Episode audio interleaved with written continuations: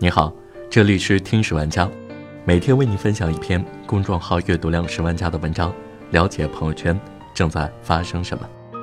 今天要和朋友们分享的这篇文章来自公众号精读，作者小椰子，题目叫做《伪合群榨干了多少中国年轻人》。最近看男友越发不顺眼，以前每天下班后。他会去慢跑锻炼，或者看点专业书，学学感兴趣的视频剪辑。而现在的他，下班回家就对着手机一整晚，和同事开黑吃鸡。听着他打游戏忽大忽小的声音，我抱怨不已，他却振振有词：“我这不是刚转到一个新的部门吗？同事们都在打游戏，我想跟他们一样，才能显得合群。”在中国。集体主义文化盛行，不合群就等于不好相处，等同于异类。于是，多少中国年轻人陷入了一种叫做“假装很合群”的症状里。明明周末想去图书馆学习，室友却都在刷剧、打游戏、谈恋爱。为了不被孤立，你只好追随他们的生活作息。明明下班时间想用来做点自己喜欢的事。却为了合群去喝酒应酬，唯恐被同事排挤。明明不看综艺，但身边的姐妹都在追《创造一零一》，为了找话题，你不得不也夸起了王菊，骂起了杨超越。明明一个人活得比谁都要精彩，却害怕被世俗称作剩女，只好答应相亲，一次又一次的妥协。心理学上有种现象，叫羊群效应。在一个集体中待久了，从众惯了，就会逐渐丧失自己的判断，沦为集体意志的奴隶。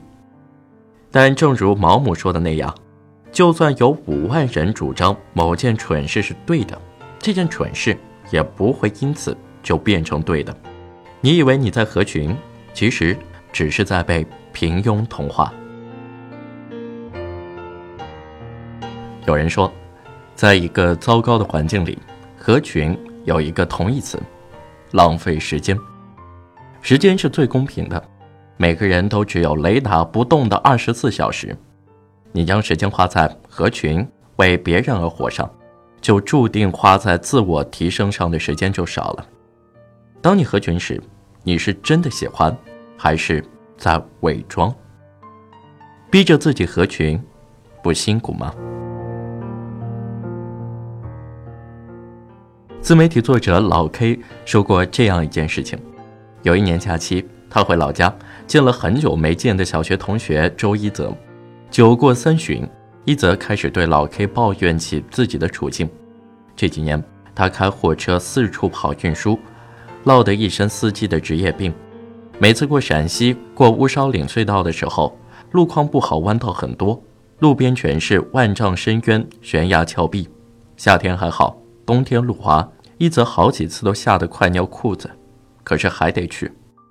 老 K 问一泽为什么不换种活法，何必这样折磨自己？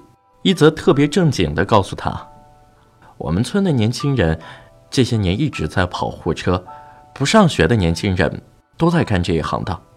我也不知道为什么稀里糊涂的就去做司机了，不去会显得非常不合群。别人都在做这个行当，我不去做。”我就落后了，我得跟他们合群，这样他们才会带着我多拉货、多挣钱。虽然有时候让我跑的路线不好，跑夜车也比较多，但是我觉得，为了融入他们圈子，我得去跟他们一块打拼。为了合群，有多少年轻人甚至搭上了自己的人生？他们在从众心理的推动下。忘记了自己的追求和目标，失去了自身的判断，最后只能让生活越来越糟。乌合之众里有这样一段话：人一到群体中，智商就严重降低。为了获得认同，个体愿意抛弃是非，用智商去换取那份让人倍感安全的归属感。为了合群而放弃思考，在群体中不负任何人，却唯独辜负了自己。知乎网友姚雨涵分享过这样一个故事：他有一个研究生室友，每天早上六点起床，雷打不动地听 CNN，然后跟着念，坚持了三年。毕业后，其他人都去考公务员或者进企业，只有那个室友走了一条不寻常路，去阿联酋航空做空乘。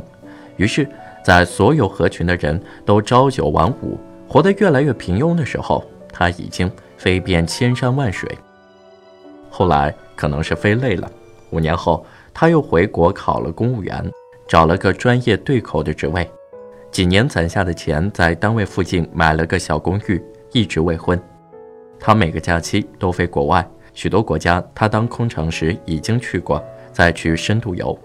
对比之下，我们的合群显得多么平庸无趣。我们按部就班的生活，在大学里肆意挥霍着青春，毕业后找一份稳定的工作，再努力挣钱，幻想有一天能周游世界。而不合群的他，趁年轻先周游了世界。看够了风景之后，才回来安家立业。人和人之间的区别，也许从十年前某个清晨六点就已经开始了。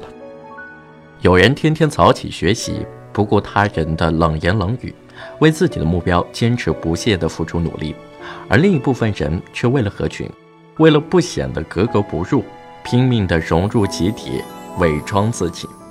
庄子说。独与天地精神往来，而不傲睨于万物，不遣是非，以与世俗处。那些真正优秀的人，往往更有逆流而上的勇气。他们只追逐自己内心真实的感受，不活在别人的眼光里，只为做出令自己无悔的选择。比起伪合群，那些不太合群的人，有时候反而显得更可爱。就像梁朝伟不喜欢交际应酬，总是和外界保持着一定的疏离感。剧组拍完戏，大家一起出去喝酒唱歌，梁朝伟却几乎不参加。你们玩，我回家。张国荣、王菲等一帮朋友在他家打牌，大家玩得不亦乐乎，而梁朝伟却一个人躲在旁边喝茶。内向又不爱交际的他，在自己的世界里活得有声有色，比任何人。都享受孤独。他会自己买张票去中央公园看雪景，他没事的时候就在片场放烟花，最喜欢做的事就是看流星。他甚至上了四天三夜的禅修班，在简陋的房间里感受自己。就像意大利导演费里尼所说：“要拥有很多内在资源，才能享受独处。”太多人在迎合别人的道路上迷失了自己，而他却在独处中找到了内心的边界与和平。又像陈道明，在充斥着浮躁与诱惑的娱乐圈，不爱聚会，不接应酬，不说客套话，不怕得罪人，不与圈子妥协，尽力把每一部作品演好。不合群的他，喜欢在独处中沉淀自己。他会弹钢琴，会演奏萨克斯、手风琴。在拍戏的间隙，他习惯用音乐获得内心的平静。他爱看书，从鲁迅、胡适读到李敖、北岛，被称为中国读书最多的演员。他喜欢画画、书法和下棋，在家拿着毛笔抄《道德经》，还经常为女儿做糖人儿、面人儿。鲍尔来说。一个人成熟的标志，就是明白每天发生在自己身上的百分之九十九的事情，对于别人而言毫无意义。你不需要刻意去合群，去放弃自己融入集体，该来的自然会来，该走的注定要走。适当的将精力多花在自己身上，学会与孤独握手言和，我们会活得更舒适。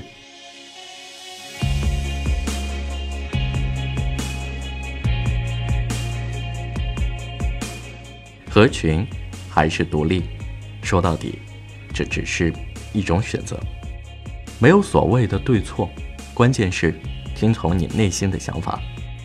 如果你为了不显得格格不入而逼迫自己去迎合别人，不敢去做自己真正喜欢的事情，这才是问题。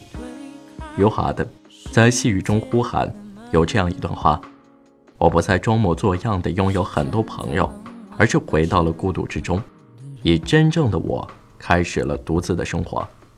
有时，我也会因为寂寞而难以忍受空虚的折磨，但我宁愿以这样的方式来维护自己的自尊，也不愿以耻辱为代价去换取那些表面的朋友。你不需要去刻意迎合，真实的你就很好。共勉。世界本该是你醒来的模样。左眼的悲伤，右眼的倔强，看起来都一样。原来你就是我好了，这就是今天的节目。如果你喜欢我们的节目的话，欢迎在评论下方和我们大字交流，也可以关注我的微博“羊城浩浩”，杨树的杨，过程的程，日天浩的浩。我们下期再见。推开世界的门，你是站在门外最孤